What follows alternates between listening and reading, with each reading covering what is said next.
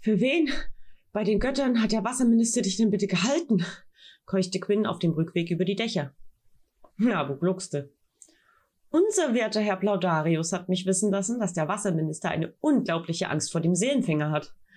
Einst wurde ihm eine Weissagung zuteil, vom zehnten Volk wohl bemerkt, dass ihn eines Tages ein Scherge des Schattenfängers aufsuchen würde, um ihm eine schwarze Rose zu überbringen. Eine Warnung des Seelenfängers, dass er ihn bald holen kommen würde.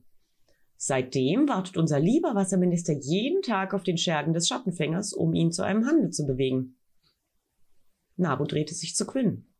Sie hockten auf dem Dach einer großen Villa. Und genau deshalb ist Wissen so viel mächtiger als Waffen. Kennst du die größte Angst einer Person, kannst du sie allein mit einer schwarzen Rose zu Fall bringen. Sein kohlenschwarzes Gesicht verzog sich zu einem Grinsen. Quinn nickte beeindruckt. Du bist wahrlich ein Meisterdieb. Lass uns lieber schnell weitergehen, bevor ich noch rot werde, lachte Nabu leise und huschte voraus. Der Mond leuchtete ihnen den Weg über die Dächer der Stadt. Quinn schreckte aus dem Schlaf auf, als die Tür ihrer Kammer ins Schloss fiel. Verschlafen blickte er in die grinsenden Gesichter von Ayana und Maki. Da sollte sich unbedingt jemand waschen. Sieh nur dein Bett an. Der Wirt wird dich umbringen, gluckste Ayana. Quinn sah sich seine rosverschmierte Decke an. So ein Orkmist. Er hatte gestern nicht mehr daran gedacht, sein Gesicht zu waschen. Er grinste verlegen. Unter lautem Gähnen streckte er sich. Oh, mich wundert's, dass Nabu nicht versucht hat, mich im Schlaf zu erdrosseln, scherzte er. Als sie nach ihrer Unterredung mit dem Wasserminister ins Gasthaus zurückgekehrt waren, hatten sie eine leere Kammer vorgefunden. Quinn hatte keinen Moment ruhig sitzen können. Sorgen waren nur so auf ihn eingestürmt. Ein Stein war ihm vom Herzen gefallen, nachdem Maki und die beiden Nahimani schließlich zurückgekehrt waren. Den Rest der Nacht hatten sie sich die Köpfe heiß diskutiert. Der rote Berserker war in einem höchst fragwürdigen Teil der Stadt. Niemanden kümmerte es, wer dort starb. Eine perfekte Möglichkeit also, um Schnüffler loszuwerden. Und doch, irgendetwas hatte Quinn gesagt, dass der Wasserminister die Wahrheit erzählt hatte. Zumal seine Aussage mit denen übereinstimmte, die die anderen auf dem Sonnenwindfest gesammelt hatten. Sie hatten mit einer Handvoll Magiern gesprochen, die nach ein paar Bechern Wein zu viel derartig redselig geworden waren, dass Wächter sie freundlich, aber bestimmt nach Hause geleitet hatten. Unabhängig voneinander hatten sie alle dasselbe gesagt, dass der rote Berserker der Treffpunkt der Dunklen sei, an dem sie mit Obrigkeitsuntreuen zusammenkamen. Nabu hatte von all dem nichts wissen wollen. Für ihn war klar, dass es nur eine Falle sein konnte, wenn die Aussagen von vier Personen unabhängig voneinander derartig übereinstimmten. Quinn war der Verzweiflung nahe gewesen. Genau das war es doch gewesen, was sie sich erhofft hatten, zuverlässige Hinweise zu erhalten. Nachdem sie wieder und wieder darüber gestritten hatten, wer zum roten Berserker gehen sollte, um herauszufinden, was dort vor sich ging, waren sie schließlich unverrichteter Dinge schlafen gegangen. Ihre aller Gemüter waren viel zu aufgeheizt gewesen. Keine gute Grundlage, um zu einer vernünftigen Lösung zu gelangen. Wenigstens darüber waren sich alle einig gewesen. Sei nicht so hart mit ihm, warf Ayana ein. Er meint es gut mit dir. Denk doch nur daran, wo Nabu herkommt. Du hast selbst gesagt, dass er immer nur danach geschaut hat, seine eigene Haut zu retten. Aber jetzt, jetzt setzt er sich dafür ein, dass du nicht in eine Falle gerätst. Oh, du hast ja recht, Quinn seufzte. Aber wir wissen doch gar nicht, ob es eine Falle ist. Von Anfang an war uns allen klar, dass es gefährlich werden würde. Wir haben uns in die Höhle des Drachen begeben wo sich zufälligerweise auch noch Corbinian herumtreibt, der nichts Besseres zu tun hat, als eben mal kurz sämtliche Eismenschen auszulöschen. Er schluckte schwer. Wir sind uns zumindest an einem Punkt einig. Dort zusammen hinzugehen wäre einfach nur töricht. Und eigentlich steht es doch außer Frage, dass es an mir liegt, den roten Berserker auszukundschaften. Ich bin ohnehin gezeichnet. Außerdem kann ich die dunkle Magie nutzen, falls es unbedingt sein muss. Glaubst du wirklich, dass es Sinn macht, Nabu zu schicken? Ja, er ist ein Meister der Verschleierung und ja, er kann dunkle Magie wirken, aber das hier ist trotzdem noch mal was ganz anderes. Er ist dir wichtig, oder? Ayana lächelte ihn warm an. Quinn nickte. Und genau das macht mir so große Angst. Ihr seid mir alle ans Herz gewachsen. Du besonders, hätte er am liebsten gesagt. Aber mit Maki im Raum traute er sich nicht. Ich will. Ich will ihn nicht zu weit mit hineinziehen. Das hier ist trotzdem zuallererst mein Kampf. Und genau da irrst du dich, widersprach Ayana ihm. Wir stecken hier alle gemeinsam drin. Und das weißt du auch, ob's dir passt oder nicht. Ich glaube, dass du was wieder gut machen willst. Ich kenne dich, Quinn. Du machst dich mitverantwortlich für den Fall von Sordis. Und vor allem machst du dich mitverantwortlich für Kobenians Werk. Hätte ich ihn damals in der Eiswüste nur aufgehalten. Quinn schlug mit der Faust auf seinen Oberschenkel. Tränen vernebelten ihm die Sicht. Dann hätte er dich bereits dort in Stücke gerissen. Was hätte das geändert? Außer vielleicht, dass das Ende schon viel früher eingeleitet worden wäre. Quinn wollte etwas erwidern, schüttelte aber den Kopf. Möglicherweise hast du mal wieder recht, nuschelte er stattdessen. Ah, Musik in meinen Ohren, gluckste Ayana. Wo ist Nabu eigentlich hingegangen? Quinn riss die Augen auf. Er wird doch nicht etwa. Nein, ganz bestimmt nicht, beruhigte Ayana ihn. Er ist mit Diani gegangen. Er würde sie niemals zum Roten Berserker mitnehmen. Wahrscheinlich sind die beiden Turteltauben irgendwo unterwegs, um ein bisschen Zeit für sich zu haben. Quinn sah das kurze Aufblitzen von Sehnsucht in ihren Augen. Wie gern hätte er ein bisschen Zeit mit ihr allein. Zeit wofür denn? fragte Maki. Quinns Kopf wurde heiß. Ich, also, Quinn räusperte sich. Zeit für Diani, um Nabu den Kopf zu waschen, ihn zur Vernunft zu bringen und ihm klarzumachen, dass ich der Einzige bin, der zum roten Berserker gehen kann. Ayana sah ihn traurig an. Ich wünschte, es gäbe eine andere Möglichkeit. Die Vorstellung, dich dort allein hingehen zu lassen. Sie seufzte. Er nickte nur. Welche andere Möglichkeit sollte es schon geben, dachte er im Stillen und nahm sie in den Arm. Bei den Göttern, in was waren sie da nur hineingeraten? Sobald Nabu wieder zurückgekehrt war, würde er sich mit ihm einigen und so bald wie möglich losziehen. Entschlossen biss Quinn die Zähne zusammen. Er würde seine Antwort kriegen. Und wenn er sie aus den Dunklen herausprügeln musste. Doch Nabu kam nicht. Als die Sonne den Himmel in blutrotes Licht tauchte, um schließlich dem Mond zu weichen, wusste Quinn, dass etwas nicht stimmte. Dass etwas ganz und gar nicht stimmte. Der spärliche Schein der Mondlichter, die in den äußeren Teilen der Stadt der nächtlichen Beleuchtung dienten, störte mehr, als dass er nützte. Es war nicht hell genug, um die Sicht zu verbessern, aber zu hell, um die Augen an die Dunkelheit zu gewöhnen.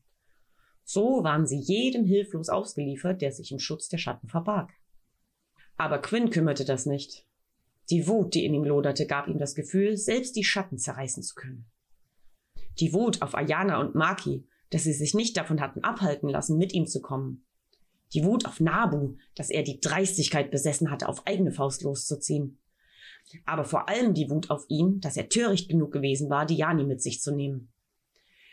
Nabu war eben doch noch derselbe selbstsüchtige Mensch, der er von Anfang an gewesen war. Mit seinem Verhalten brachte er den gesamten Auftrag in Gefahr. Und wofür das alles? Um weiteren Ruhm als Meister der Täuschung zu sammeln? Bei den Göttern, Quinn würde ihm den Kopf abreißen, wenn er ihn beim Roten Berserker fand. Noch immer hoffte ein kleiner Teil von ihm, dass die beiden einfach die Zeit vergessen hatten und längst tief in ihren Betten schliefen, wenn sie ins Gasthaus zurückkehrten.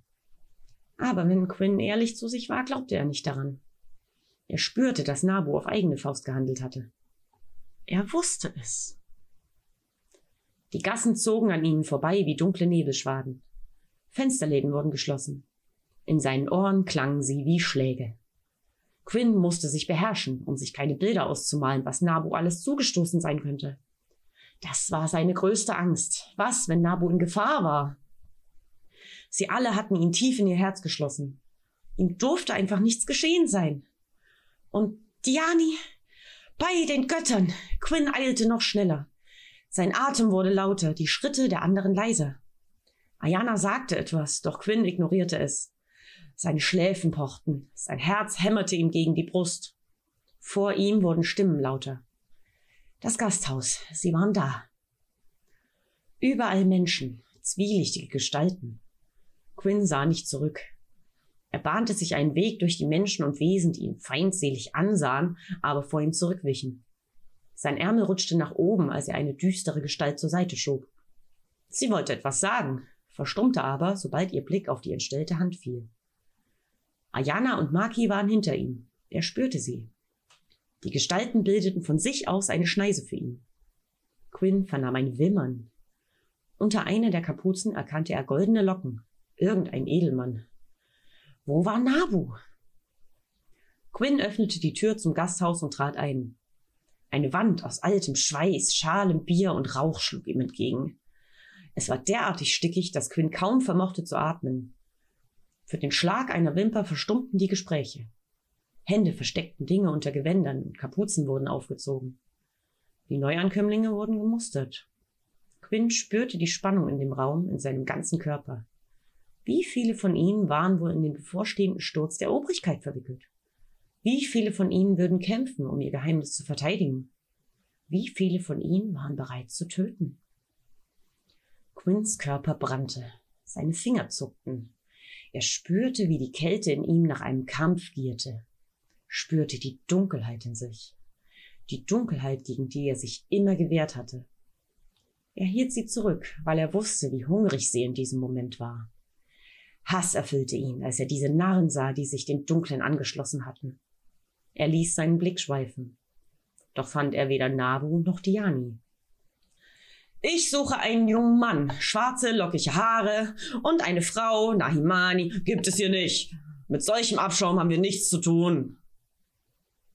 Quinn biss die Zähne zusammen, schloss die Augen. Er durfte der Kälte in ihm, der Dunkelheit, nicht die Führung überlassen. Quinn, dort, flüsterte Ayana neben ihm. Quinn folgte ihrem Blick. Ein Mann war aufgestanden und durch eine Tür gegangen. Eine Tür, die wahrscheinlich zum Hinterhof führte. Ohne zu zögern folgte er ihm. Jemand wollte sich ihm in den Weg stellen, doch Quinn drückte ihn mit seiner Rechten zur Seite. Als der Mann den aschfahlen Arm sah, riss er erschrocken die Augen auf und wich vor ihm zurück. Die Tür sprang auf. Ein ungutes Gefühl breitete sich in ihm aus. Ein Gefühl, das ihn warnte das ihn anschrie, stehen zu bleiben, nicht durch diese Tür zu gehen, umzudrehen. Quinn trat ins Freie. Die Luft war kalt, zu kalt für eine Frühlingsnacht in Mohana. Er spürte die eisigen Hände des Frosts auf sich, sah weißen Atem, seinen Atem, wie er stoßweise in den klaren Himmel stieg. Der Hinterhof war klein und drückend. Die Wände waren schwarz, als hätte man sie mit Feuer geschwärzt. Es roch nach Ruß und Eisen. Quinn drehte sich der Magen um, als er vor sich in den Schatten Umrisse erkannte.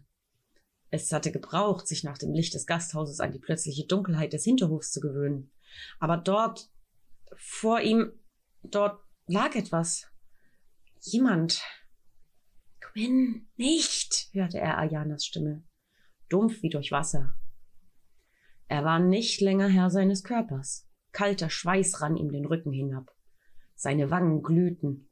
Seine Hände waren eiskalt. Er trat näher, immer näher, sah nicht nach links, sah nicht nach rechts. Er kannte nur ein Ziel, das, was dort vor ihm lag. Ein totes Tier, ein Opfertier. Lass es ein Opfertier sein. Törichter Junge, hallte eine Stimme durch seinen Kopf. Du weißt es besser. Er ließ sich auf die Knie fallen, beugte sich vor, spürte, dass dort ein Mensch lag. Nein, zwei. Es waren zwei Menschen. Zwei leblose Menschen. Bitte lass sie einfach nur schlafen. Kein Herzschlag. Ihre Haut war eiskalt. Wenn doch nur mehr Licht wäre. Ein Licht, um zu sehen, das Fauchen von Feuer, helles Licht, die Schatten verschwanden, flohen aufgescheucht über die Mauern des Hinterhofs.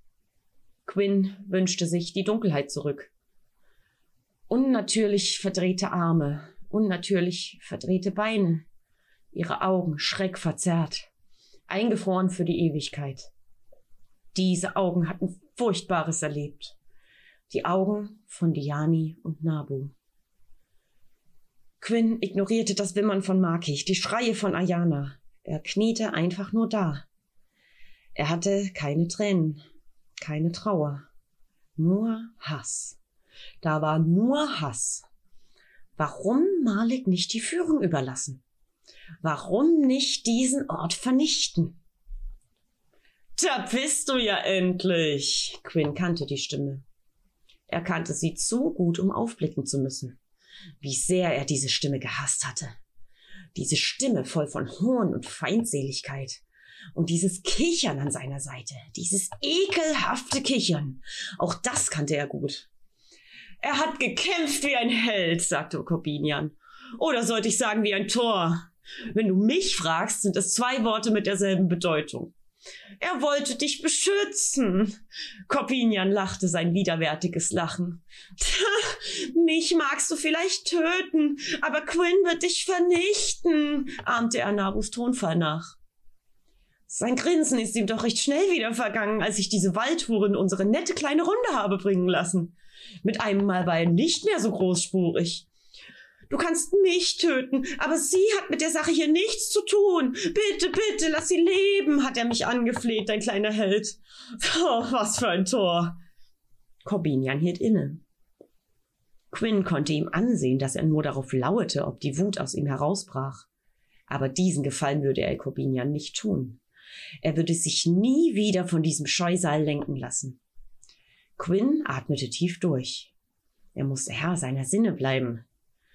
Zuerst habe ich sie getötet. Sein Winseln, sein Schluchzen und ihre Schreie, sie waren Musik in meinen Ohren. Es war fast noch schöner als die Schreie der Eismenschen. Corbinian schwelgte in seinen Erinnerungen.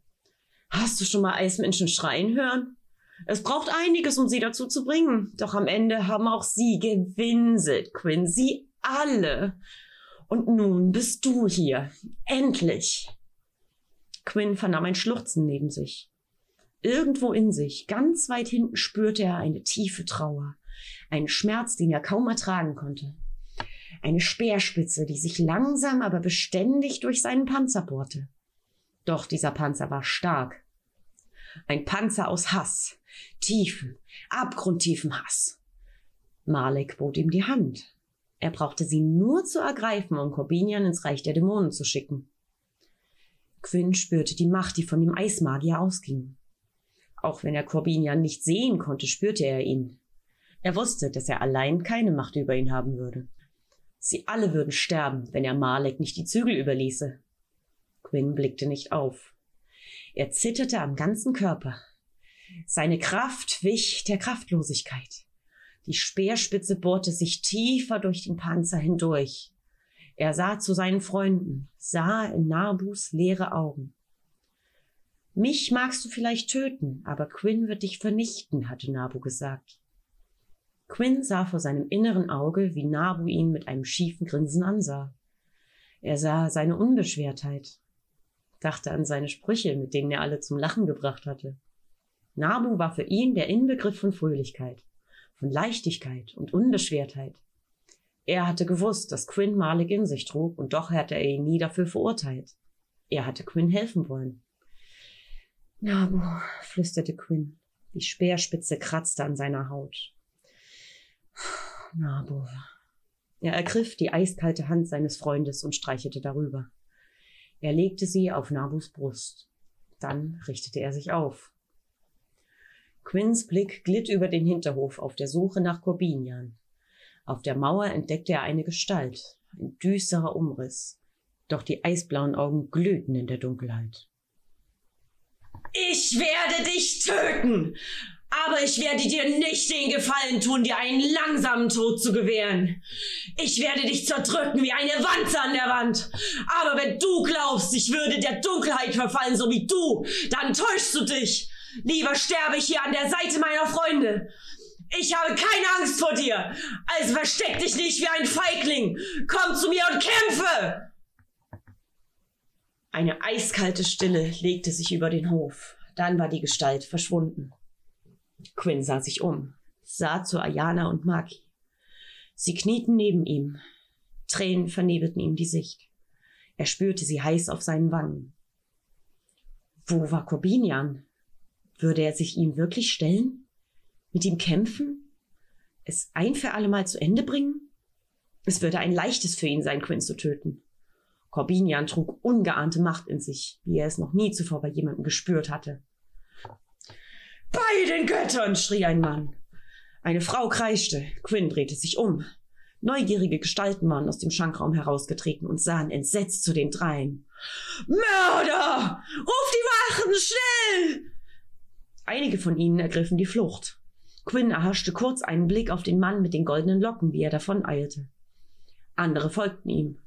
Ein Horn erklang, das Horn der weißen Eulen. Die Schergen der Obrigkeit, gescheiterte Anwärter der goldenen Wölfe. Gerissen, schlau und gefährlich, aber vor allem unempfänglich für Magie. Quinn hörte ihre Schritte in der Nähe der Schenke. Hektisch sah er sich um. Der Hinterhof hatte keinen Ausgang. Sie saßen in der Falle. Man würde sie für den Mord verantwortlich machen. Für den Mord an ihren eigenen Freunden. Etwas in Quinn zerbrach. Doch er sperrte das Gefühl von Schmerz, Trauer und Hoffnungslosigkeit in einen Raum tief in seiner Brust. Er konnte sie jetzt nicht zulassen, durfte sie jetzt nicht zulassen, denn sonst wäre alles verloren.